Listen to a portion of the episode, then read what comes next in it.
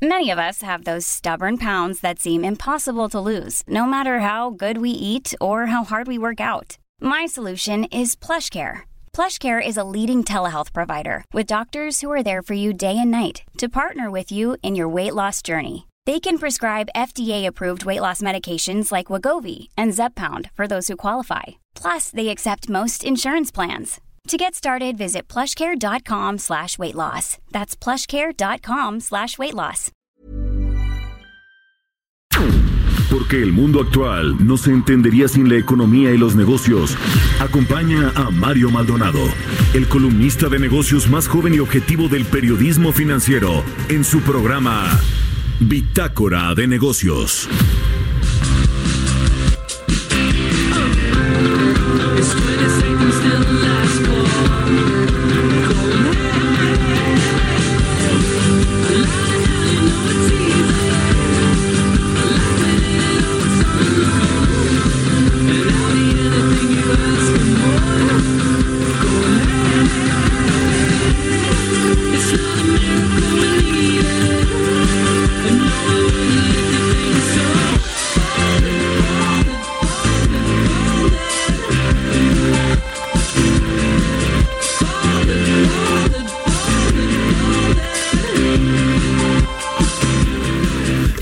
¿Cómo están? Muy buenos días, bienvenidos a Bitácora de Negocios. Yo soy Mario Maldonado, los saludo con mucho gusto en este viernes, viernes 23 de enero del 2020. Los saludo con mucho gusto a quienes nos siguen aquí en la Ciudad de México por la 98.5 de FM.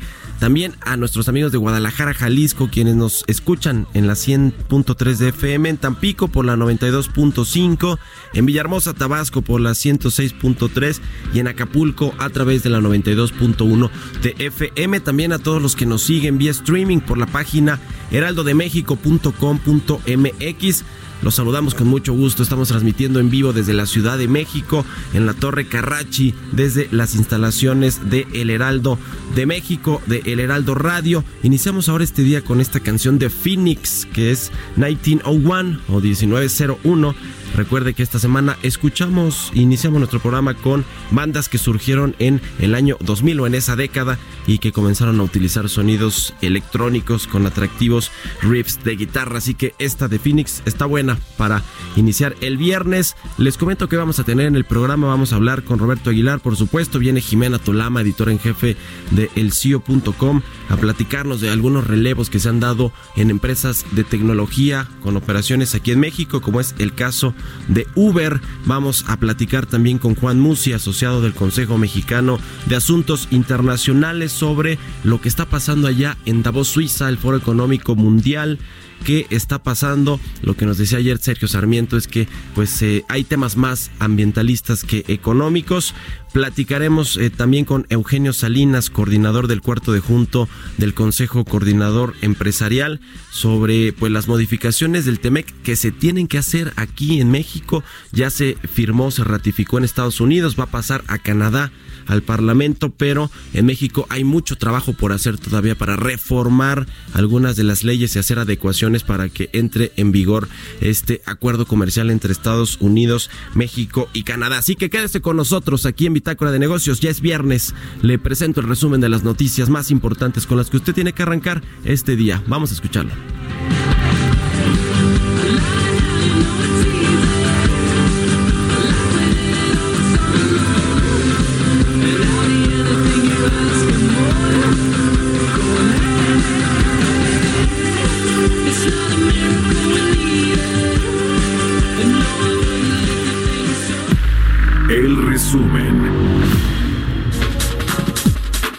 Santiago Nieto, titular de la Unidad de Investigación Financiera, aseguró que el gobierno mexicano logró detener la caída libre de la corrupción que dejó la administración anterior. Recordó que México mejoró ocho lugares a nivel mundial dentro del índice de percepción de la corrupción de Transparencia Internacional.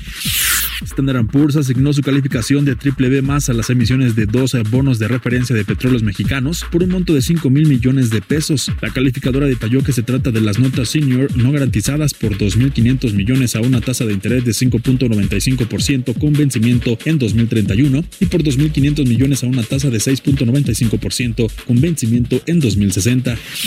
Miguel Torruco, secretario de Turismo, aseguró que el tren Maya a lo largo de 1.500 kilómetros de recorrido detonará la economía de Chiapas, Tabasco, Campeche, Quintana Roo y Yucatán, lo que favorecerá a numerosas familias de escasos recursos. La Secretaría de Hacienda aseguró que los maestros michoacanos de nivel básico tienen garantizado su sueldo al que tienen derecho y de manera puntual. La dependencia señaló que ese avance forma parte de un convenio asignado entre los secretarios de Hacienda y Educación Pública, Arturo Herrera y Esteban Moctezuma, con el gobernador de Michoacán, Silvano Aureoles. José Manuel López Campos, presidente de la Concanaco Servitur, aseguró que los empresarios del sureste de México no se han podido recuperar de los incrementos de energía aplicados en el sexenio pasado y ahora están muy preocupados y requieren soluciones inmediatas para garantizar un abasto eficiente de gas natural y LP, electricidad, gasolinas y diésel a industrias y comercios para operar y bajar sus costos. La Cámara de la Industria de Transformación manifestó su preocupación por la nueva legislación de publicidad exterior en la Ciudad de México, a la que consideró profundamente prohibicionista y que afectaría a un alto número de industrias que promocionan a sus negocios por ese medio. Bitácora de negocios. El editorial.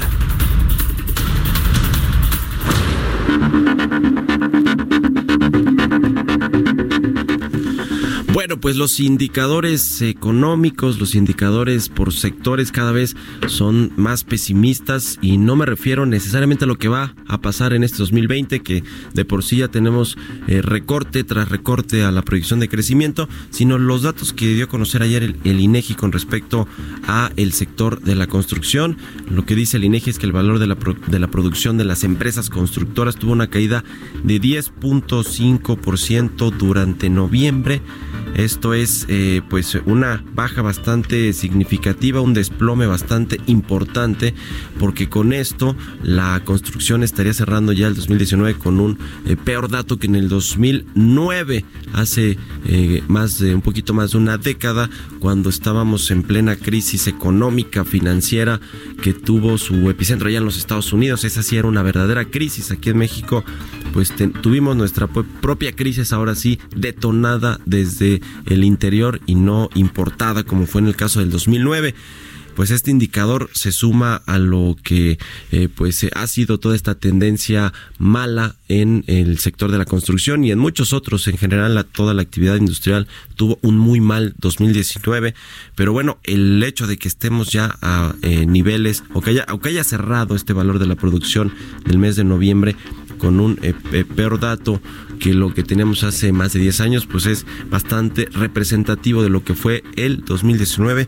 Vamos a ver cómo nos pinta este 2020, pero con eh, lo que tenemos hasta ahorita, hasta este 22, 23, eh, perdón, de enero, pues parece que las cosas no están mejorando en, muy significativamente. Habrá que ver todavía lo que sucede con algunos anuncios de inversión que están en puerta, como este del sector de energía, la inversión privada que se va a anunciar ya no en la primera semana, como había dicho Rocío pero sí el 14 de eh, febrero va a hacerse este anuncio, el 14 o el 15 de febrero, y, y vamos a ver ahí si finalmente se va a reactivar o no la inversión privada, particularmente en el sector energético, que es el sector más estratégico para el crecimiento económico. Lo que sí es que se va configurando este asunto del 2019 para olvidar un año muy malo en términos económicos, aunque el presidente diga que la economía va muy bien. Ya no dice requete bien, pero sí dice que la economía va muy bien.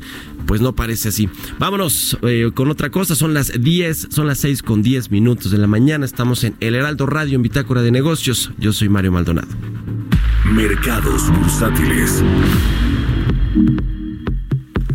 Y ya llegó a la cabina de El Heraldo Radio Roberto Aguilar. ¿Cómo estás, mi querido Robert? Buenos días. ¿Qué tal, Mario? ¿Cómo estás? Muy buenos días. Pues para sumarle también a estos datos eh, poco alentadores del 2019, se dio a conocer el IGAE, esto que es como un adelanto del Producto Interno Bruto correspondiente a noviembre, donde vemos que respecto al mismo mes del año anterior hubo una caída de menos 1.2%, pero si lo ve, si lo eh, estamos, eh, perdóname, este es 1.2% respecto al mismo periodo, pero el año anterior, si lo medimos desestacionalizado, pues habrá un ligero, un ligero repunte de 0.1% de noviembre eh, respecto a octubre. Esos son los datos que también da a conocer hoy el INEGI. Bueno, pero vamos a entrar en materia. Fíjate que hay mucha información. Se está actualizando respecto a esta situación del coronavirus, porque ayer, bueno, pues se, actualizaron las cifras, aumentaron a 25 el número de decesos y 830 los casos infectados. Sin embargo, la Organización Mundial de la, de la Salud, la OMS, que hemos esperado justamente que se volvieron a reunir, pues dijo que era demasiado pronto para declarar una emergencia de salud global. El brote ha presionado los mercados bursátiles de todo el mundo en momentos en que millones de eh, chinos pues se preparan para viajar para el nuevo eh, eh, año lunar que comienza justamente el sábado pero ya está llegando también información, Mario, de que, por ejemplo, el, Disney cierra su parque en Shanghái, ya justamente por el brote del coronavirus. También una parte, una gran parte de la muralla china fue cerrada al turismo, así es que eh, creo que en esta ocasión no están escatimando con cuestiones previas o preventivas y que bueno pues la vez pasada hace ya algunos años el SARS nos tomó tomó al mundo como de sorpresa. Ahora al parecer eh, no eh, quieren que se repita el caso. Sin embargo, creo que los mercados también están de manera más apaciguada viendo esta situación. En México, bueno, ya hasta se identificaron casos sospechosos en la alcaldía Miguel Hidalgo. Están eh, dándose a conocer también ayer el último recorte o reporte a las nueve de la noche.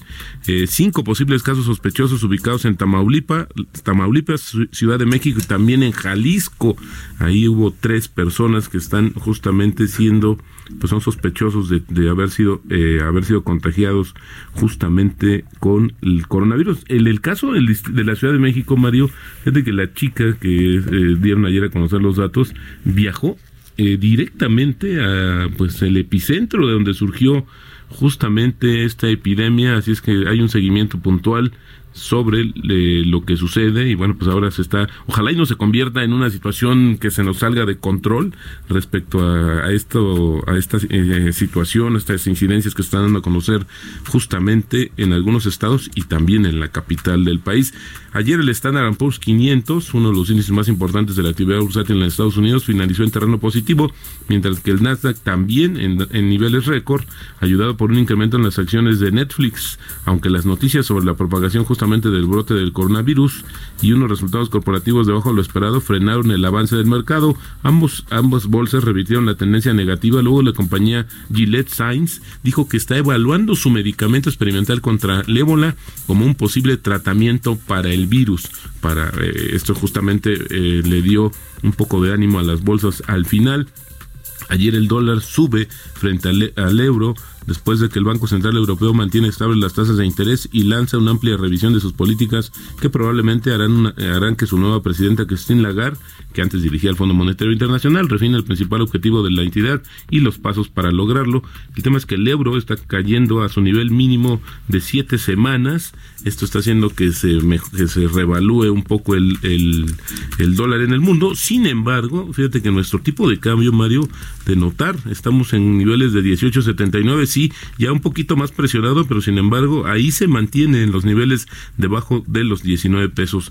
Ayer en una nota exclusiva, un adelanto de Reuters, es que el presidente de Estados Unidos, Donald Trump, va a firmar el pacto comercial, el TEMEC, el próximo miércoles en una ceremonia en la Casa Blanca. De hecho, ya se están, pues, eh, enviando las invitaciones correspondientes. Hay que tomar en cuenta que esto es para la parte de Estados Unidos. Faltará el trámite de Canadá y luego finalmente que se apruebe y ya determinar cuándo estaría entrando en funciones este nuevo acuerdo eh, comercial entre los tres países. Al parecer, eh, la, visión más optimista es que este mismo año, en la segunda mitad de 2020, ya tengamos nuevo nuevo acuerdo comercial. Ayer la American Chambers, la AmCham de México, que representa más de 1.400 empresas binacionales que representan una quinta parte del PIB y de la inversión privada, pues eh, también pidieron o destacaron la urgente necesidad de mensajes claros de confianza por parte de la actual administración, no solo para las empresas que operan en México, sino también para sus corporativos en Estados Unidos, en línea con los recientes mensajes del CCE,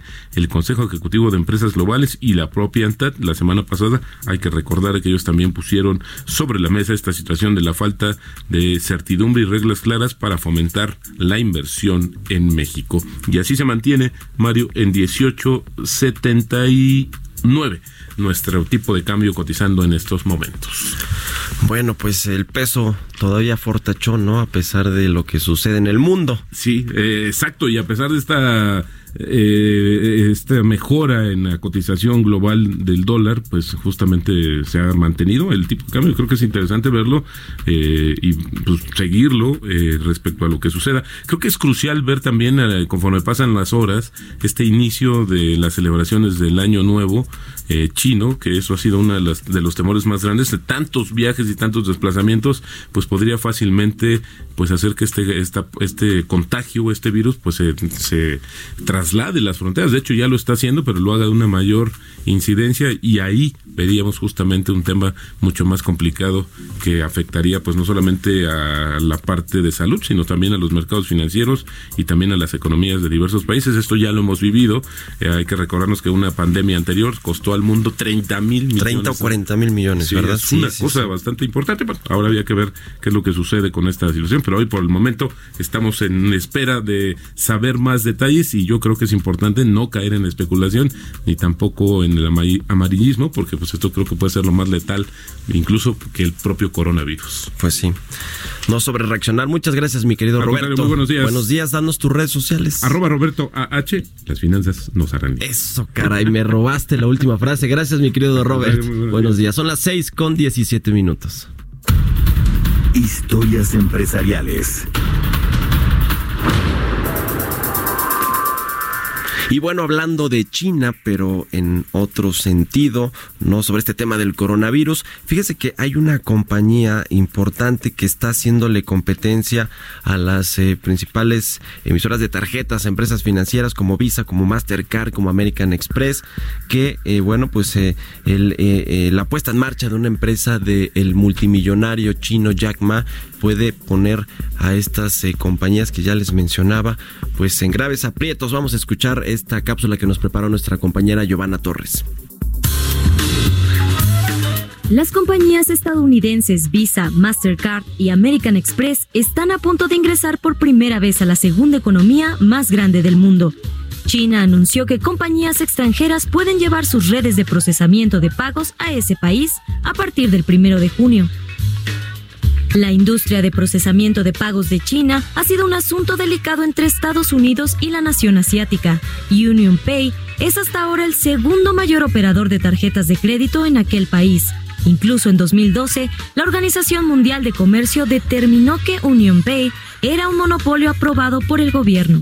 El acceso al creciente mercado de China podría generar una cantidad significativa de ingresos nuevos para las instituciones financieras, pues hasta entonces solo obtenían ganancias de los cargos y comisiones impuestos a los usuarios. Sin embargo, el mercado al que realmente deberán enfrentarse es a Ant Financial, una filial del gigante del comercio electrónico Alibaba del magnate Jack Ma, pues actualmente es el mayor actor en el mercado de pagos de 27 billones de dólares de China. La startup de Jack Ma ofrece a sus clientes préstamos con tan solo un slide de su teléfono inteligente. Los préstamos han tomado tal popularidad entre los compradores expertos que carecen de un historial crediticio, pero que generan suficientes datos a través de las compras que realizan mediante la aplicación de compras por Internet de Alipay. Muchos consumidores y empresas chinos están abandonando las tarjetas de crédito, pues Ant hace que los gastos, los préstamos y las inversiones sean cada vez más amigables para el usuario. En una encuesta realizada a más de 3.000 asiáticos nacidos después de 1990, cerca de 61% dijo que usaba crédito de consumo en línea, mientras que solo el 45.5% tenían una tarjeta de crédito.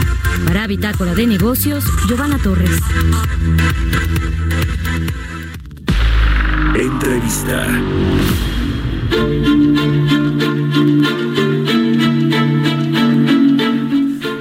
Bueno, vamos a platicar ahora con Juan Musi. Él es asociado del Consejo Mexicano de Asuntos Internacionales de Comexi. ¿Cómo estás, Juan? Muy buenos días.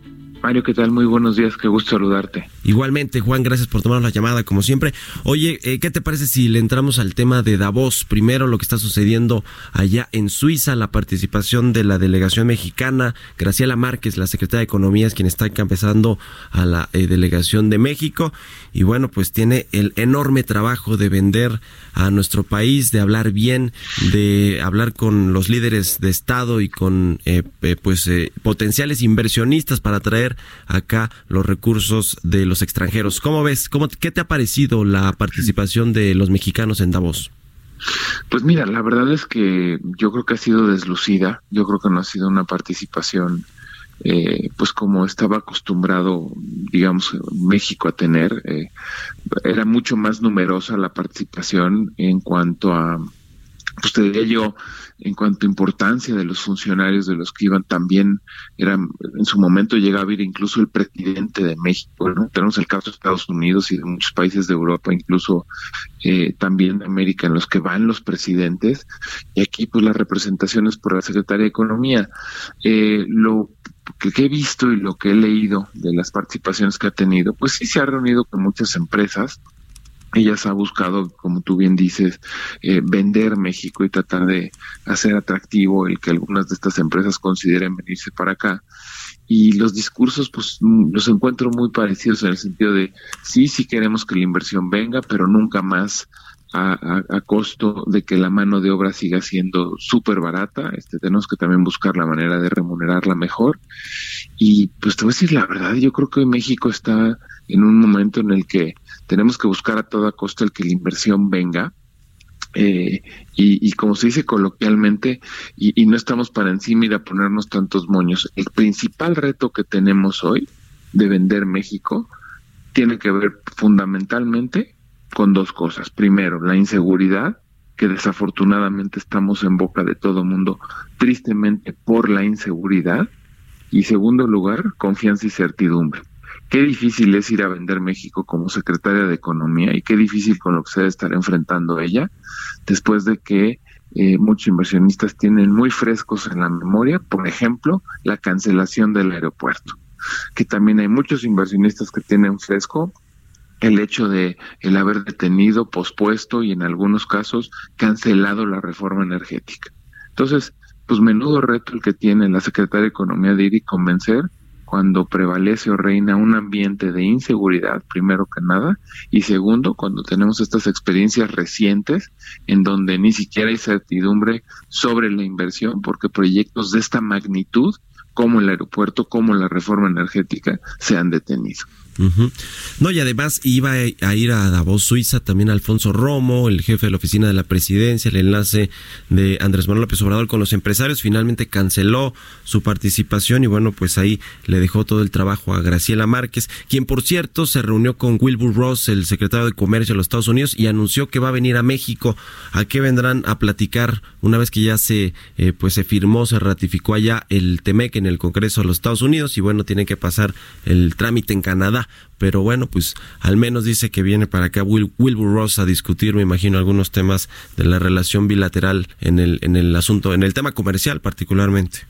Seguramente, mira, la verdad es que sí, también habló mucho eh, la propia secretaria de la eh, ventaja y de la pues sí, la ventaja competitiva y la, la, la maravilla que era ahora ya tener el, el TEMEC aprobado y prácticamente que esto iba a ser un detonador de crecimiento para México y, estuvo pues digamos que presumiendo mucho este hecho, ¿no?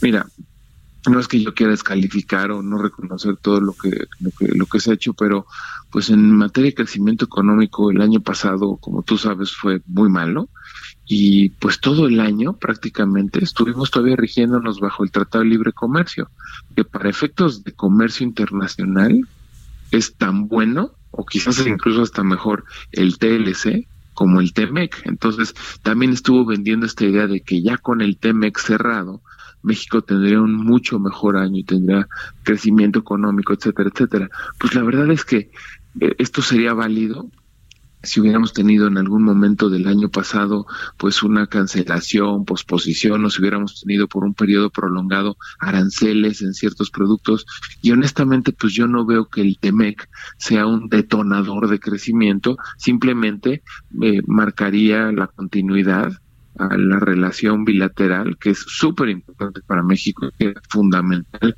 amarrarla y tenerla y garantizarla en adelante.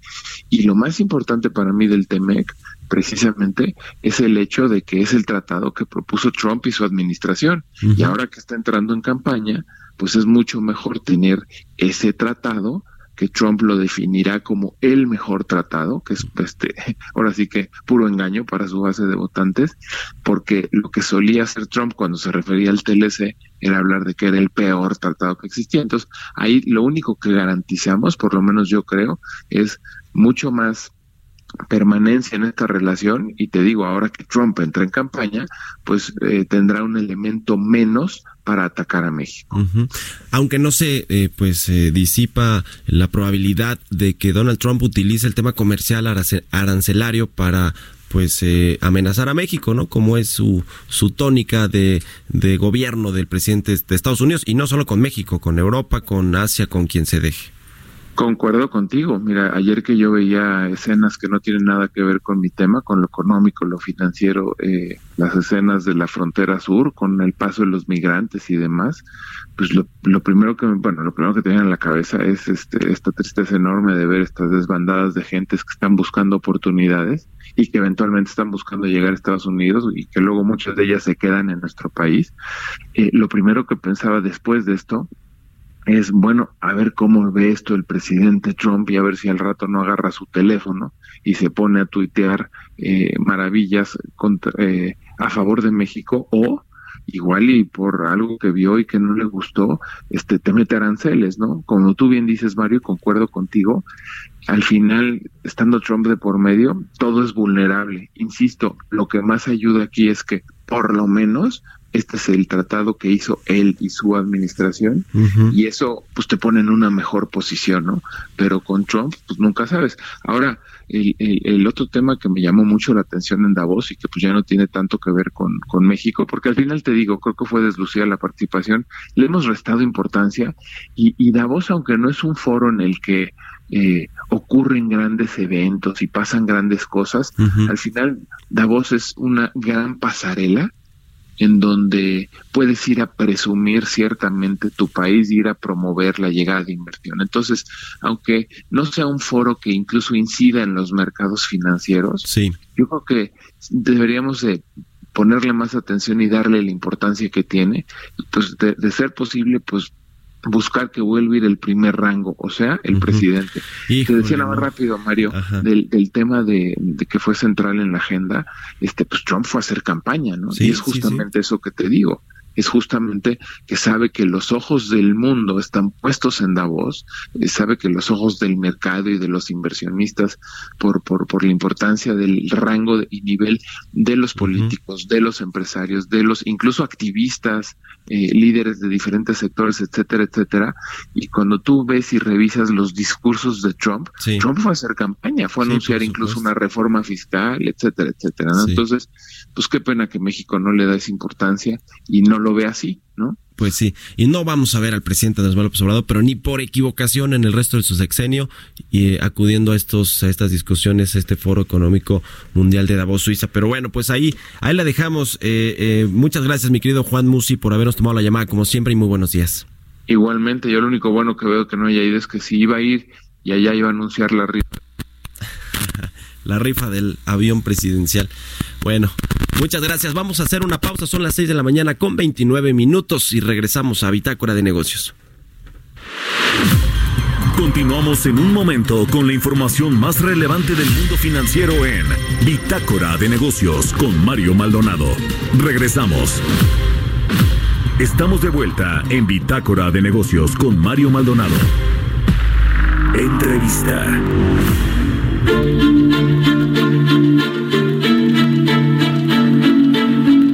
Bueno, sobre este tema del el TEMEC, el acuerdo comercial entre México, Estados Unidos y Canadá, pues hay mucho trabajo por hacer. Ya le comentábamos aquí al inicio del programa que, bueno, hay que hacer reformas, ajustes a las leyes en México para que pueda funcionar y eh, le dé impulso a todas las industrias que, eh, pues, eh, transversalmente toca este acuerdo comercial hay algunas que no salieron tan beneficiadas como es el caso del sector automotriz que de por sí ya venía a la baja desde hace varios varios meses y que bueno pues eh, ahora con las reglas de origen y todo lo que se acordó en, eh, en este TEMEC pues eh, parece complicado, pero además hay que aterrizar el, el, TEMEC, algunas reformas que se tienen que hacer la Secretaría de Economía, ahorita que hablábamos de Graciela Márquez, que está en Davos, pues tiene que hacer mucho trabajo en México para lograr eh, hacer los ajustes y que el TEMEC funcione y opere bien en la segunda mitad del año, que es cuando se prevé que entre en vigor. Y a propósito de esto, vamos a platicar con Eugenio Salinas, coordinador del cuarto de junto del Consejo Coordinador Empresarial, a quien me da gusto saludar en la línea telefónica. ¿Cómo estás, Eugenio? Muy buenos días. Muy buenos días, Mario, aquí a tus órdenes. A platicar con tu auditorio. Gracias, Eugenio. Cuéntanos eh, qué es lo que ustedes ven ahí en el CCE con respecto al Temeca, cómo lo van a aterrizar aquí en México los funcionarios y que bueno, para que sea eh, eh, también importante y funcional para las empresas y las industrias en nacionales. Sí, mira, de procedimientos que nos siguen ahora, que usaste bien la palabra entre aterrizar, entre ahora sí que instrumentar y en poner en práctica faltan un par de temas particulares que, son todavía sujetos a discusión con Estados Unidos y Canadá. Uno de ellos tiene que ver con un concepto que se llama reglamentaciones uniformes, en donde tenemos que acabar de afinar, porque no es cambiar, que quede un poco claro, de afinar lo que entendemos en algunas de las reglas de origen, sobre todo eh, ya te imaginarás, y durante el tiempo de la negociación, el par de años pasados, fue muy, muy, eh, eh, ahora sí que discutido el tema de las reglas de origen en el sector automotor, automotriz, y principalmente el de, el de automóviles ligeros, ¿no? Y pick-ups. Entonces, ahí hay una necesidad de ponerse de acuerdo cómo se interpretan las fórmulas, los cambios en los porcentajes de contenido regional en los automóviles, eh, aquel, aquella disposición que hay también ahí de un, de un requisito de que 40% del valor del coche se haga en una región donde se paguen al menos 16 dólares, etcétera. ¿Qué se entienden por las piezas clave de un, o los, eh, de un, de un automóvil, que la transmisión, la batería, los ejes, etcétera, que también hay unas disposiciones ya técnicas muy particulares. En sectores también como el químico, hay unos cambios ahí en las definiciones de cuándo un producto a base de una reacción cambia a ser otro producto, etcétera, que habrá que definir para que entonces ya el producto se considere que tuvo ese salto arancelario que se dice o que cambió de un de un tipo de un producto a otro y que entonces ya tiene derecho a recibir la preferencia. En el lado textil, por ejemplo, también hay unas flexibilidades ahí para el uso de algunos insumos o materias primas que no se producen en la región, que entonces también ahí habrá que definir, ahí hay un concepto muy particular de la industria textil que se llama listas de escaso abasto y que también se tendrá que definir su contenido. Entonces, esa es una de las partes eh, en que todavía están, eh, te insisto, en intercambio de cómo cada país lo interpreta para que eso quede definido entre los tres países el, otro tema importante y que tiene que trabajar eh, la, Secretaría de Economía es en la definición de las listas que compondrán o de donde podrán escogerse los panelistas en los diferentes mecanismos que tenemos de solución de controversias. Cada país tiene que proponer perfiles, personas ahí, currículum, de, currícula de algunos que propone para que sean los panelistas que ese es el otro tema que también tendrá que trabajarse junto y hacer algunas propuestas con la Secretaría de economía, ¿no?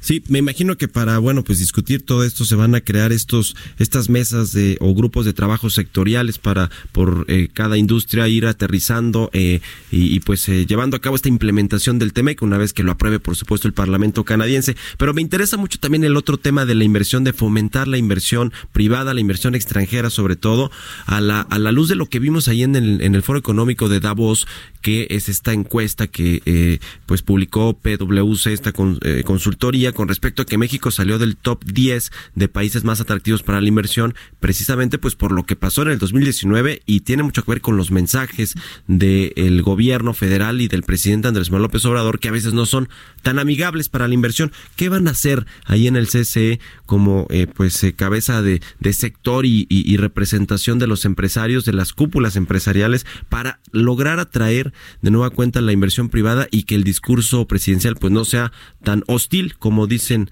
eh, ahí en el Consejo de, Empresas Globales.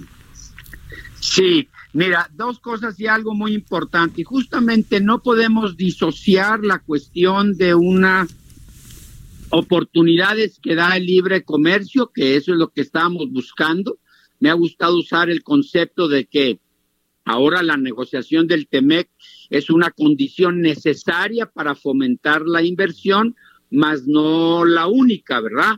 Entonces, eh, de ahí es que había una necesidad de tener la certidumbre que daba ya una negociación cerrada y una ratificación, como bien lo dices, solamente ya nos falta Canadá, que hasta donde hemos oído hasta han apurado sus procesos previos a que su, su parlamento vuelva a reunirse y que más bien es una cuestión de, de proceso y más con el hecho de haber ganado de nuevo elecciones el, primer ministro Trudeau, no se ve algún problema.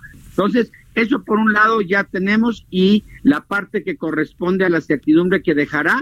¿Por qué? ¿Y por qué digo lo necesario? porque en un momento dado hay alguien que va a hacer una inversión, es justamente, y en muchos casos para producir productos, valga la redundancia, de exportación. Que si tú no tienes asegurado un mercado, difícilmente tú te atreverías o haces un incremento de planta o reinviertes eh, eh, utilidades, etcétera. Entonces, no podemos disociar los conceptos, primero, de tener un mercado donde vas a vender lo que produces con esa inversión. Segundo, otra cosa muy importante y que está quedando también muy clara y que ahora los mecanismos más estrictos y precisos para solución de controversias también ayudan, es la seguridad que tú das a esas inversiones cuando se establecen en tu territorio. Y ahí tocaste un punto muy importante con lo último que comentabas, que es entre las disposiciones que se negociaron en el tratado, porque como te comentaba, hay unos capítulos que el nombre es protección de las inversiones, es para lo que sirven, para darles trato nacional, para darles eh, cualquier beneficio eh, correcto y justo en el momento de una posible expropiación, para eh, un reconocimiento de su tecnología y de su y, protección de su propiedad intelectual, etcétera. Que eso también es muy importante y a veces se deja de lado, pero para que una inversión llegue a México. Y lo segundo, y es lo indispensable en donde se requiere bien, ahora sí que de, de la administración del gobierno mexicano, de dar y cumplir con esa seguridad, entiéndase de cumplirse los contratos que se lleven a hacer, las concesiones que se otorguen y yo llamaría a un tercero y ahora es en el que estamos queriendo trabajar también muy de la mano, eh, que es lo de la mera, mera promoción en el extranjero.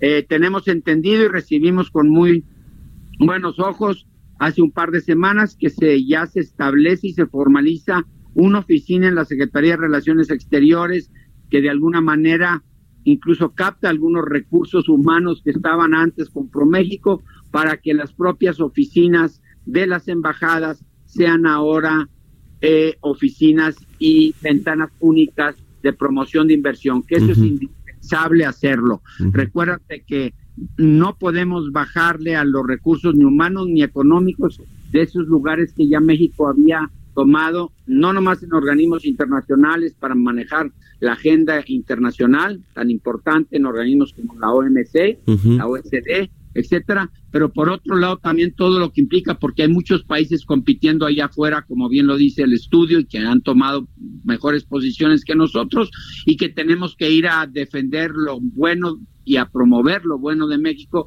para que seamos atractivos. Sí. Bueno, oye, Eugenio, eh, ¿qué, te, ¿qué esperar para este anuncio de inversión en el sector energético por parte de los empresarios que viene hacia mediados de febrero? Eh, ya sabemos del eh, orden de cuántos recursos se van a estar anunciando ahí no tengo los datos en, eso precisos. La verdad no ha sido ahorita mi sector prioritario de involucrarme y no no no conozco. Bueno, pues estaremos pendientes sobre este anuncio que es pues muy relevante también eh, para el acuerdo con Estados Unidos porque tenemos mucha inversión extranjera de allá y para la confianza de los empresarios. Muchas gracias, eh, Eugenio Definitivamente, y recordemos que el tratado también tiene ahí sus cuestiones relativas a protección de lo que es la industria de los energéticos. Así es que definitivamente que, como comentabas un rato, dará una certidumbre que atraerá inversiones en este sector. Pues muy bien, ojalá que así sea. Muchas gracias, Eugenio Salinas, por habernos tomado la llamada. A ustedes y muy buenos días para ti y todo auditorio. Igualmente para ti, Eugenio Salinas, coordinador del cuarto de junto del Consejo Coordinador Empresarial. Son las 6 de la mañana con 44 minutos. Innovación.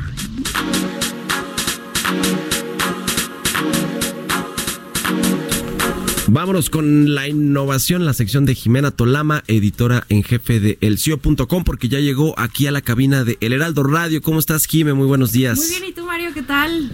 a ponerle alegría a este programa. Pues sí, alegría porque entre las mujeres ahorita sí está habiendo muchos cambios ahí en las empresas de tecnología aquí en México. Vamos a escuchar rápido y si quieres ahorita comentamos eh, el punto porque todo tiene que ver con Mariate Arnal, esta eh, CEO de Google que fue la primera aquí en México. Eh, se mueve, se mueve a una fintech, pero ¿por qué? ¿Qué le está viendo? Como por qué cambia Google. Está interesante porque además creo que está viendo cada vez más mujeres en, en las empresas de tecnología en México y el mundo. Sin embargo, todavía hay una brecha que hay que cubrir, pero este, pues vamos a ver ahorita cómo está la situación. Vamos a escuchar la cápsula de Jimena Tolama. Mundo de la tecnología, desde el punto de vista de quienes toman las decisiones de negocio de las compañías más importantes, está cambiando. Y poco a poco deja ver la llegada de un cada vez mayor número de mujeres empresarias que crean tecnología o dirigen el rumbo de estas corporaciones. Quizá el primer caso que cobró relevancia fue el de Virginia Marie Romty, mejor conocida como Ginny, quien en 2012 se convirtió en la primer CEO mujer de IBM, la empresa desarrolladora de hardware y software. Automáticamente se convirtió en una de las 50 mujeres más influyentes del mundo. Después, Oracle fichó en 2014 a Safra Katz como directiva de la compañía de servicios en la nube. La llegada de más mujeres líderes en un sector erróneamente visto como meramente masculino comenzó a ser notorio y probó que el liderazgo y habilidades de las mujeres en posiciones directivas en empresas de tecnología es indispensable. En México, el caso más destacado fue el de la venezolana María Teresa Arnal, que en 2017 se estrenó como la primera mujer en ocupar la dirección general de Google en México.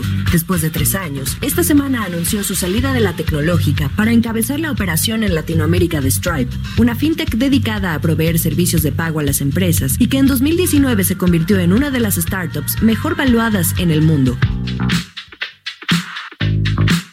precisamente en el ecosistema startup donde también se ve un mayor número de mujeres que lideran negocios innovadores. En México, por ejemplo, 9 de cada 100 startups tienen como directiva a una mujer y el 20% tiene al menos una mujer entre sus fundadores.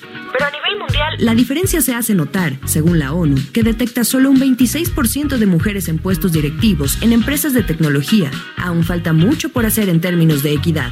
Para Bitácora de Negocios, Jimena Tolama.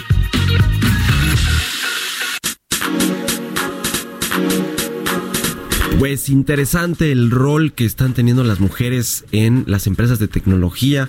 Este caso de Google, pues sí es emblemático por ser la empresa que es Google, tan eh, este gigante tecnológico, pero en Uber también, ¿no? En Uber que ahí hubo un relevo recientemente eh, nos, nos muestra de que, bueno, pues eh, las mujeres también están ahí eh, poniendo, lleva, poniendo el ejemplo en muchas de las decisiones importantes que hacen las empresas de tecnología en nuestro país. Sí, por supuesto. Y es que, como decíamos ahorita en la cápsula, hay ciertos sectores que todavía tienen esta idea errónea de que eh, es un sector meramente o estrictamente masculino, pero la realidad es que eh, hay cada vez más mujeres con, con, una diversidad de, de, o sea, vaya, la preparación es diversa, ¿no? Como veríamos en el caso de María Teresa Arnal, es ingeniera, pero luego tenemos el caso de, de otras que tienen un perfil un poco más de, de marketing, etcétera, o, sí se meten en cuestión de programación o tecnología, etcétera. El chiste es que las empresas ya les están abriendo las puertas, ¿no? Esta directiva, eh, bueno, eh, María Teresa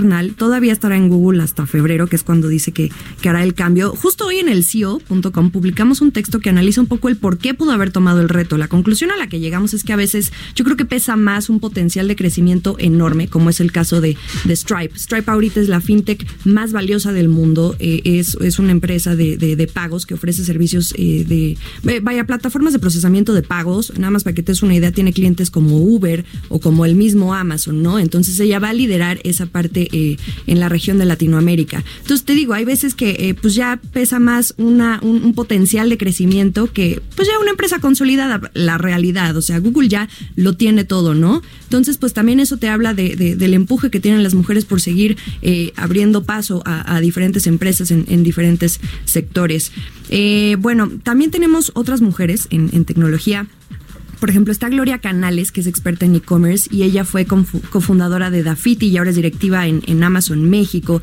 También tenemos a François Lavertú, que es la country manager en Tesla eh, de México también. O Vera Makarov, que es cofundadora de una plataforma de búsqueda de empleo llamada Apply y que antes estuvo muy metida en el lanzamiento de Car Moody y La Moody, estas plataformas de venta y renta de autos, de, casas, etcétera. O Cristina Randall, que es eh, la CEO de otra fintech que aquí en México le va bastante bien, que se llama Conecta y Uber México, como comentabas, que nombró a Greta González como nueva directora general de la división de viajes compartidos, que es esto Uber Pool, ¿no? Eh, ahora, esto me lleva a mi segundo punto. En la cápsula comentábamos que en México, por ejemplo, nueve de cada 100 startups tienen como directiva a una mujer, pero en las grandes compañías de tecnología ya ni se diga en el plano general. El universo de mujeres sí es mucho más pequeño, no rebasa el 5%. De ahí que en los últimos años veamos un gran impulso para estudiar carreras STEM, este acrónimo que en inglés se refiere a a estudiar carreras relacionadas a la ciencia, la tecnología, la ingeniería y las matemáticas. Solo uno de cada cinco egresados de carreras de ciencias informáticas es mujer. Entonces, eh, que estas eh, mujeres estén moviendo en el plano directivo en empresas de tecnología, pues es bastante relevante porque anima a, otras eh, y desde niñas a seguir. También las empresas como HP, Dell o el mismo Google tienen programas para fomentar esto en las mujeres desde niñas, con programas de empoderamiento femenino, codificación, en fin, que las vaya acercando si es que tienen interés. Y otra que me viene a la mente es la directora de operaciones de Facebook, ¿no? A nivel global. Se llama. Ana Sofía Sánchez Juárez. No, Sheryl Sandberg. ah, la, directora ah, de operaciones ah, de sí, Facebook sí, sí, global, global. Muy importante que es pues una de las principales ejecutivas de Facebook y que además pues da conferencias y es muy visible, ¿no? es la, es la número dos y hasta dicen que es realmente la, la, mano que mece la cuna. Pues sí. bueno, muy bien, Jimena Tolama, pues danos tus redes sociales como siempre para que te sigan los que nos escuchan, que, vemos que cada vez con más interés quieren estar ahí siguiéndote en Twitter, en, Instagram. En mi Twitter, por supuesto, es arroba Jimena Tolama. Jimena Tolama. Bueno, pues ahí sígala y siga también el portal del cual es editora en jefe, el CIO.com. Muchas gracias, Jimena. Muy buenos días. Gracias a ti, buenos días. Buen fin de semana. 6 con 51 minutos. Portales Internacionales.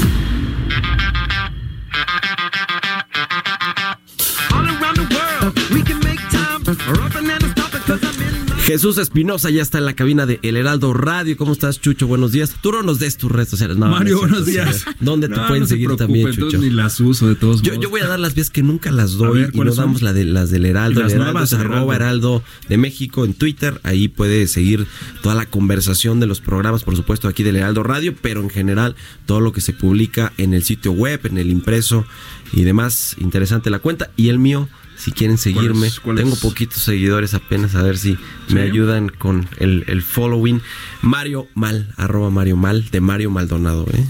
Y el tuyo, Chucho, si te acuerdas, Jesús usa tan celular. las redes sociales porque no sabe su Twitter. No, no, a ver, Chucho, vámonos con los o con los deportes o con los medios lo internacionales. Que ustedes, lo que ustedes quieran, lo que el cliente pida. Chucho Radio y TV ahí en Twitter. Yo ya sigo a la señorita Tolama, ¿eh? Ah, muchas gracias. Y también en Instagram. Digo, me tardé como un mes en que me aceptara. pero ya ahí nos seguimos y todo. Pero bueno, entonces. En, en Instagram es Jimena Top. ¿No? Exactamente. ahorita le van a llegar miles de, seguidores. Ya me llegó una justo siempre, ahorita. Siempre dice. Dos. Le, recomendamos las redes sociales de Jimena Talama que no quiera su Instagram, pero Instagram es, es lo de hoy. por hoy. Es, bueno, saludos a Carol y a Ismael ¿eh? que me acaban de seguir ahora mismo en Instagram. Yo me quedé en más MySpace. Mi Instagram también es Mario Mal bajo, lo tengo cerrado, pero ¿Ah, sí? pronto voy a hacer una estrategia para abrir. Acéptalos, y, y, el tuyo, Chucho, tampoco usas Instagram, Instagram nada. Ya ni me acuerdo también cuál es. Creo que es Chucho-bajo o algo así. No, Chucha, a ver, ya vámonos, vámonos con lo tuyo, porque además nos quedan dos minutos para despedirnos, si no, no va a haber eh, ah, mira, ya lo, ya lo encontré, mira, dije, ah, ah, me pasó como, como al compañero reportero, ah, caray, soy yo, mira, aquí está, Chucho-E19, Chucho-E19. Ahí está. A ver a quién le llega más followers, seguramente va a ganar Jimena Tolama, pero por su, claro, nada más ah, con, ver, a ver, con ver su foto de perfil. Uf. Jesús, a ver, ya un minuto tienes un minuto. De para darnos En un minuto damos la vuelta al mundo. Christine Lagarde advierte a los mercados que no eh, asuman la política del Banco Central Europeo sobre el piloto automático y es que el Banco Central Europeo pues ya inicia una revisión anual con pocos indicios sobre los cambios por venir. También una investigación del Banco Central podría impulsar la revisión de la inflación tal como la conocemos y después del desaire de la Unión Europea, pues Macedonia del Norte, también Albania, quedaron perplejos por el desafío del Banco Central Europeo. También ahí mismo, después de la tregua de Francia con Estados Unidos, que se enfrentan a una nueva amenaza de impuestos tecnológicos desde Europa, la República Checa ya ha salido también a hablar y es que está pues debatiendo estos planes para imponer uno de los impuestos más altos del mundo a las compañías globales de internet, aunque sea una medida provisional, dejando de lado las posibles represalias de los Estados Unidos. Esta iniciativa bueno, se produce cuando las tensiones comerciales transatlánticas eh, vuelven a surgir poco después de acordar la tregua con Francia. El tono del presidente de los Estados Unidos, lo decíamos aquí, cambió cuando se quejó de que los europeos son más difíciles de eh, pues hacer negocios que con China. Las cosas en este viernes. Lo más, lo, lo, más interesante de todo y la mejor noticia de hoy es que ya es fin de semana. Ya es fin de semana. ¿Subiste historia a Instagram, Jime, para que ahorita, vean lo que pasa en la cabina? Ahorita lo estoy subiendo. Yo también. en este momento. Hoy juega el América. Hoy juega el América. En Tijuana. En Tijuana. Yo le voy al América. Fíjate ah, yo pensé que a los Cholos ibas a decir. A los Cholos. Yo le voy al América. ¿Tú, a qué equipo le vas? Al América. También. Claro. Híjole, cara. Los que nos están escuchando en Guadalajara seguro ya nos, nos están odian. odiando un poquito. Pero no, no, a ver, este, nos cae bien también las chivas, ¿no? Somos objetivos. bueno, bueno, pues. Ah, aparte, mi papá, mi mamá, mi hermano son chivas, imagínate. Caray. Bueno, pues muchas gracias, Chucho. Con gracias. esto llegamos al final de Bitácora de Negocios. Muchas gracias por habernos acompañado, como siempre, como todos los días, aquí al pie del cañón en punto de las 6 de la mañana. Nos despedimos, lo dejamos en los micrófonos de El Heraldo Radio con Sergio Sarmiento y Guadalupe Juárez. Les deseo que tengan un buen fin de semana. Adiós, Jimena. Adiós, que buen estén fin muy de bien. semana para ti también. Nos escuchamos el lunes en punto de las 6 de la mañana. Buenos días.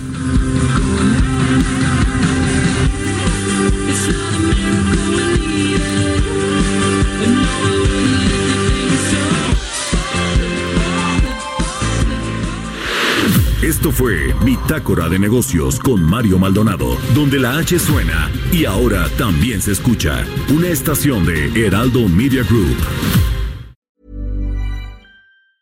Mom deserves the best, and there's no better place to shop for Mother's Day than Whole Foods Market. They're your destination for unbeatable savings, from premium gifts to show-stopping flowers and irresistible desserts. Start by saving 33% with Prime on all body care and candles. Then get a 15-stem bunch of tulips for just $9.99 each with Prime. Round out Mom's menu with festive rosé, irresistible berry chantilly cake, and more special treats. Come celebrate Mother's Day at Whole Foods Market.